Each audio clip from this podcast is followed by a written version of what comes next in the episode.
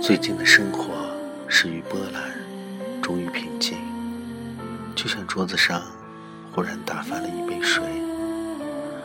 无心的人不会去过问是谁打翻的，而有心的人则会涌然而上。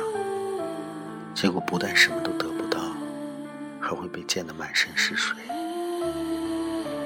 我不知道自己是有心的还是无心的。只是我已经慢慢的明白，有些事情我已不想再去过问，留着精神去为过去伤神，不如心安的努力于现在，展望于未来。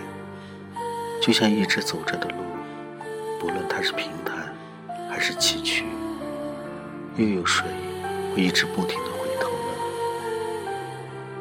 记得以前经常会问自己。时间真的可以改变一切吗？我无法回答自己，因为对于一个始终活在回忆里的人，也许他永远都不会明白这句话。只是当这些事情真的过去了，一年、两年，甚至是十年，当我们再重新拾起他们的时候，才会慢慢的觉得，原来时间。